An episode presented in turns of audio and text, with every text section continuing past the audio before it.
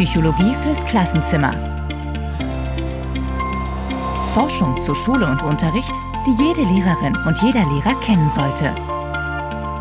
Ein Podcast mit Benedikt Wisniewski. Hallo, ich begrüße Sie zur Folge 14 von Psychologie fürs Klassenzimmer.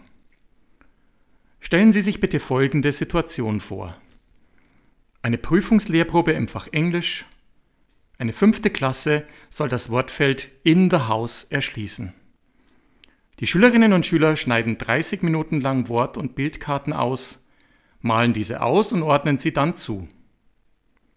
Toll, meint die Ausbilderin nach der Stunde. Das war eine außerordentlich handlungsorientierte Stunde.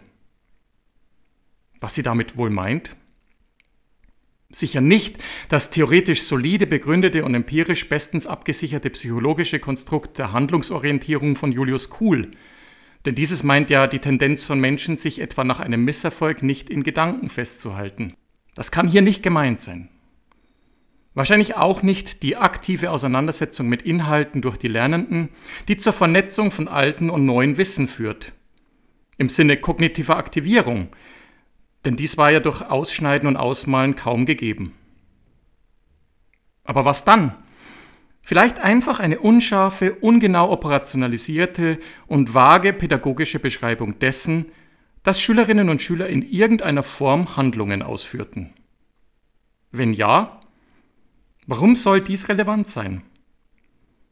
Warum ist dies ein Beurteilungskriterium von Unterricht, wenn es keinerlei Forschungsergebnisse gibt, die zeigen können, dass bloßes Handeln Lernerfolge in irgendeiner Weise beeinflusst? Warum wurde zur Begründung der Beurteilung nicht auf Konstrukte zurückgegriffen, deren Wirksamkeit nachgewiesen ist, wie etwa das der kognitiven Aktivierung? Und schließlich, wie valide ist die Beurteilung von Unterricht durch diese Ausbilderin? Fragen über Fragen. Worum geht es in dieser Folge? Es geht in dieser Folge um die Studie Do we know a successful teacher when we see one? Erkennen wir eine erfolgreiche Lehrkraft, wenn wir sie sehen? Von Michael Strong, John Gargani und Özge Hatzifagliolu. Erschienen im Jahr 2011 im Journal of Teacher Education. Die Kernfrage dieser empirischen Studie ist die, ob Personen Lehrkräfte, bei denen Schülerinnen und Schüler überdurchschnittlich viel lernen, von solchen unterscheiden können, bei denen unterdurchschnittliche Lernerfolge erzielt werden, wenn sie diesem beim Unterrichten zusehen können. Also kurz, erkennen Personen erfolgreiche Lehrkräfte anhand von Unterrichtsbeobachtungen. Die Grundsatzfragen sind folgende. Welche Reliabilität und welche Validität haben Unterrichtsbeobachtungen? Und wie hängen Beobachtungen von Lehrpersonen damit zusammen, wie viel Schülerinnen und Schüler bei diesen Lehrpersonen tatsächlich lernen? Warum sind diese Forschungsergebnisse für Lehrerinnen und Lehrer interessant? Diese Forschungsergebnisse sind in erster Linie einmal für alle Lehrerinnen und Lehrer interessant, die selbst zum Beispiel im Rahmen der Lehrkräfteausbildung oder der dienstlichen Beurteilung, Unterricht mit dem Ziel beobachten, eine Aussage über die Qualität dieses Unterrichts zu treffen. Im Prinzip betreffen sie aber auch alle anderen Lehrkräfte, denn das Thema Unterrichtsbeobachtung spielt ja für jeden und jede im Schulsystem eine nicht unwesentliche Rolle wenn man vielleicht vermuten würde, dass in einem System, in dem der Zusammenhang von Beurteilungen und Karrierechancen eher gering ist, eine gewisse Gelassenheit herrschen müsste, wenn andere Personen den eigenen Unterricht zu Beurteilungszwecken besuchen, liegt man komplett falsch. Eine Studie von Heinz Rosenbusch aus dem Jahr 1992 mit einer deutschen Lehrkräftestichprobe zeigt das glatte Gegenteil. Unterrichtsbesuche durch die Schulleitung oder die Dienstaufsicht sind zu einem hohen Grad angstbesetzt und die Ängste sind gerade an den Schularten, an denen diese Besuche die geringsten Karriereauswirkungen haben, am höchsten. 81 Prozent der befragten Lehrpersonen sind der Meinung, dass alle oder zumindest viele Kolleginnen und Kollegen vor Unterrichtsbesuchen Angst haben. Die Konsequenz ist laut Rosenbusch, dass bei Besuchen versucht wird, Probleme zu verbergen und das vorzuführen, was am glattesten und eindrucksvollsten verläuft und was vielleicht speziell für die Visitationsstunden vorgesehen und penibel vorbereitet wurde. Offensichtlich handelt es sich folglich beim Thema Unterrichtsbeobachtung um ein sehr relevantes. Man könnte erwarten, dass in einem Bereich, in dem diese Beobachtungen einen gehörigen Anteil daran haben, wie die Arbeitsleistung von Personen eingeschätzt wird, auch ein tatsächlich hoher Zusammenhang zwischen Einschätzungen der beobachtenden Personen und objektiv messbaren Erfolgskriterien besteht. Besonders bedeutsam ist dies natürlich für den Kontext der zweiten Phase der Lehrerbildung, während der über die berufliche Eignung junger Berufsanwärterinnen und Anwärter im Wesentlichen auf der Basis von Unterrichtsbeobachtungen entschieden wird. Was wurde genau erforscht? Die Studie von Strong et al. beschäftigt sich primär mit der Forschungsfrage, ob und zu welchem Grad Personen mit und Personen ohne fachliche, pädagogische und didaktische Expertise anhand von Unterrichtsbeobachtungen einschätzen können, ob es sich bei der unterrichtenden Lehrperson um eine erfolgreiche oder weniger erfolgreiche handelt. Erfolgreich bedeutet, dass Schülerinnen und Schüler bei dieser Lehrperson überdurchschnittlich viel lernen, weniger erfolgreich bedeutet das Gegenteil. Hierzu gleich mehr. Zudem wurde untersucht, an welchen Kriterien die beobachtenden Personen sich orientieren, wenn sie die Effektivität der Lehrpersonen einschätzen. Zum Studiendesign.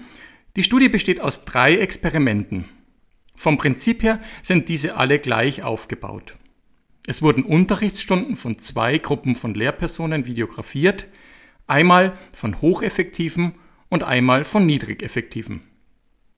Die Effektivität wurde über die im angloamerikanischen Raum üblichen Value-Added Measures bestimmt. Dabei handelt es sich um ein statistisches Verfahren, bei dem die Ergebnisse von Schülerinnen und Schülern in standardisierten Tests verglichen werden. Indem man in diesen Ländern die Ergebnisse aller Schülerinnen und Schüler systematisch und mit den gleichen Prüfungsinstrumenten erhebt, hat man die Möglichkeit, durch Vergleiche von Klassen mit anderen Klassen an anderen Schulen und mit Vorjahresergebnissen den Anteil am Lernzuwachs zu bestimmen, der durch die unterrichtende Lehrkraft verursacht wurde. Einflussvariablen wie Intelligenz, Motivation oder Vorwissen der Lernenden oder der sozioökonomische Status der Eltern können herausgerechnet werden. Die Value-Added Measures sind also ein relativ objektives Maß für die Effektivität von Lehrpersonen. Wenn Sie sich für dieses Verfahren und auch die wichtigsten Kritikpunkte an diesem Verfahren interessieren, habe ich Ihnen dazu einen Text verlinkt. Strong et al. zeigt nun verschiedenen Versuchspersonengruppen Aufzeichnungen des Unterrichts der Lehrpersonen mit unterdurchschnittlichen sowie der Lehrpersonen mit überdurchschnittlichen Value-Added Ergebnissen. Die Gruppen waren andere Lehrpersonen, Eltern, Mentorinnen und Mentoren, Universitätsprofessorinnen und Professoren, Mitglieder der Dienstaufsicht, Lehrerausbilderinnen und Ausbilder, fachfremde Erwachsene und nicht zuletzt Schülerinnen und Schüler.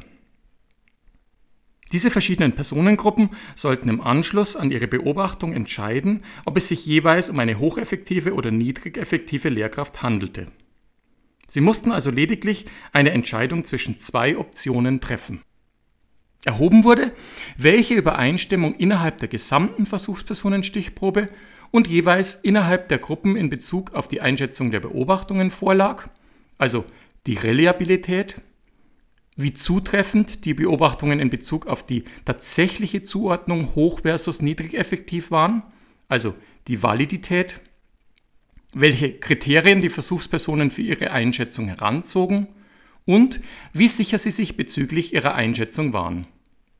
Die Stichproben der videografierten Lehrpersonen und der Beobachterinnen und Beobachter stammten aus dem US-amerikanischen Raum und der beobachtete Unterricht fand im Fach Mathematik statt. So viel zum grundsätzlichen Design, nun zu den drei einzelnen Experimenten.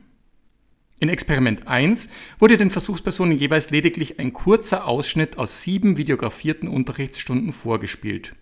Drei von hocheffektiven und vier von niedrig effektiven Lehrpersonen, deren Berufserfahrung jeweils gleich verteilt war. Die Versuchspersonenstichprobe bestand hier aus 100 Personen. In Experiment 2 wurden einer neuen Versuchspersonenstichprobe aus 165 Personen dieses Mal nur solche mit Expertise zu Unterricht, ebenfalls neue Unterrichtsausschnitte vorgespielt Und dieses Mal wählte man die videografierten Lehrpersonen nicht nach ihren aktuellen Value-Added-Ergebnissen aus, sondern nach ihrem Durchschnittsergebnis der letzten drei Jahre. Im dritten Experiment verwendete man schließlich nicht kurze Ausschnitte der Unterrichtsstunden als Entscheidungsgrundlage, sondern die kompletten Unterrichtsstunden. Die Beobachterinnen und Beobachter waren in diesem Experiment Personen mit Expertise, die zusätzlich noch anhand eines Beobachtungsinstrumentes geschult waren. Was sind die zentralen Ergebnisse? Fangen wir mal mit der Übereinstimmung zwischen den einzelnen Beobachterinnen und Beobachtern an. Insgesamt herrschte wenig Übereinstimmung, wenn man jeweils die Einschätzungen einer beobachteten Lehrperson durch die gesamte Versuchspersonenstichprobe analysierte. Eine extrem hohe Übereinstimmung lag dagegen innerhalb der einzelnen Versuchspersonengruppen vor, also innerhalb der Gruppen der Schulleiter, der Ausbildenden, der Mitglieder der Dienstaufsicht und so weiter. Personen mit gleichem beruflichen Expertisehintergrund waren sich also untereinander einig, welche beobachteten Lehrerinnen und Lehrer effektiv und welche weniger effektiv unterrichteten. Soweit, so gut. Aber jetzt kommt's. In allen drei Experimenten war die Übereinstimmung zwischen der Einschätzung durch die Versuchspersonen und der tatsächlichen durch die Value-Added Measures bestimmten Effektivität äußerst gering. Sie war in allen Gruppen, also auch in der der Schulleitungen und der Ausbilderinnen und Ausbilder, sogar so gering, dass man die Zugehörigkeit der Beobachteten zu den beiden Kategorien hocheffektiv und niedrigeffektiv durch einen Münzwurf genauer hätte ermitteln können als durch die Einschätzung der Beobachterinnen und Beobachter. Die Trefferquote lag mit anderen Worten in allen Gruppen unter 50 Prozent. Und es wird noch schlimmer.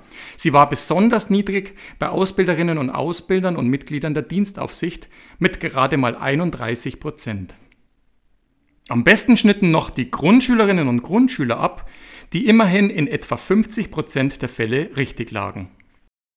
Als Kriterien der Entscheidung gaben die Personen mit fachlicher Expertise Merkmale wie Berücksichtigung von Vorkenntnissen, Interaktionsdichte, Bewegung im Klassenzimmer und Schaffung einer stimulierenden Lernumgebung an.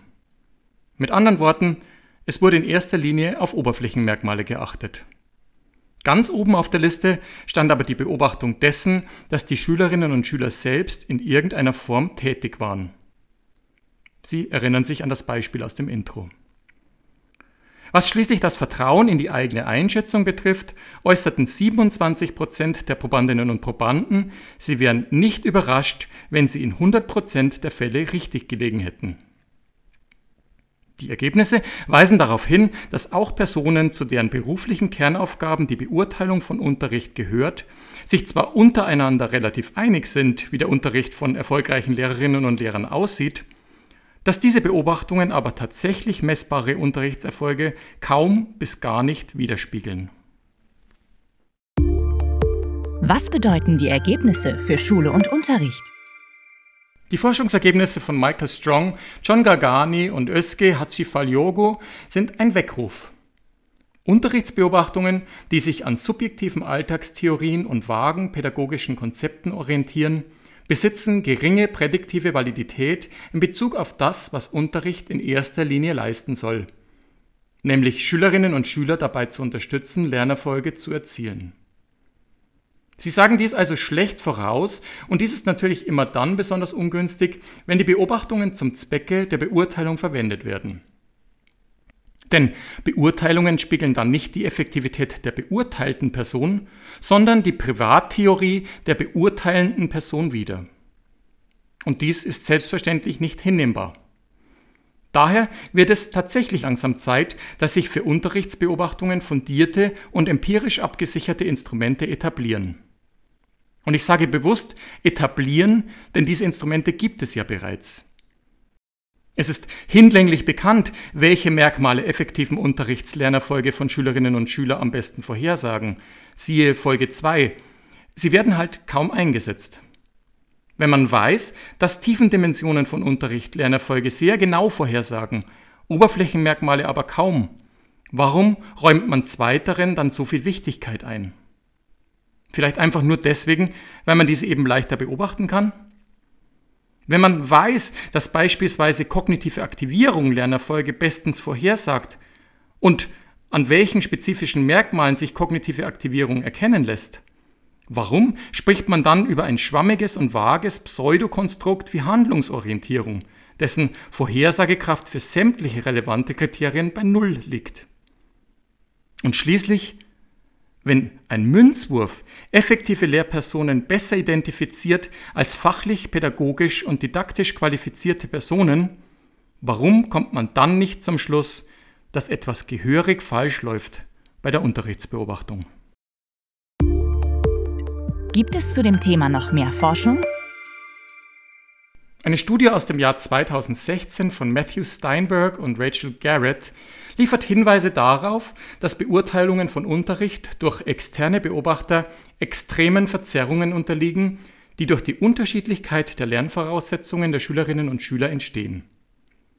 Lehrerinnen und Lehrer, welche Klassen im obersten Leistungsbereich unterrichten, werden je nach Fach mit einer zwischen 2,5 und 6 mal höheren Wahrscheinlichkeit als Top-Performer beurteilt werden als Lehrkräfte, die Klassen im untersten Leistungsbereich unterrichten.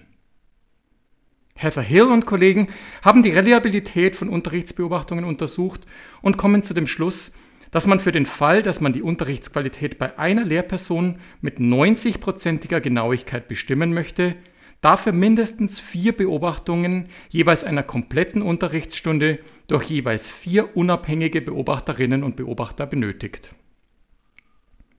Der Erziehungswissenschaftler Kenneth Peterson konstatiert zur Beurteilung von Lehrpersonen aufgrund von Unterrichtsbeobachtungen, dass die armselige Praxis in diesem Bereich stillschweigend hingenommen wird. Aber das muss eigentlich nicht sein. Wenn Sie mit Aussagen wie im Intro, beispielsweise zur Handlungsorientierung, konfrontiert werden, dann fragen Sie doch nach. Was meinen Sie damit genau? Könnten Sie den Begriff für mich definieren? Warum ist das dahinterliegende Konstrukt aus Ihrer Sicht relevant? Und durch welche Forschungsergebnisse ist diese Relevanz belegt? Der Artikel von Strong, Gargani und Hatzifaliogu kann aus meiner Sicht jeden und jede ermutigen, diese Fragen zu stellen. Und aus diesem Grund handelt es sich um eine Studie, die jede Lehrerin und jeder Lehrer kennen sollte. Vielen Dank für Ihr Interesse an diesem Podcast. Fanden Sie die Forschungsergebnisse hilfreich? Haben Sie Fragen, Anmerkungen oder Einwände? Dann diskutieren Sie mit auf Twitter unter dem Hashtag PFK-Podcast. Bis zum nächsten Mal bei Psychologie fürs Klassenzimmer.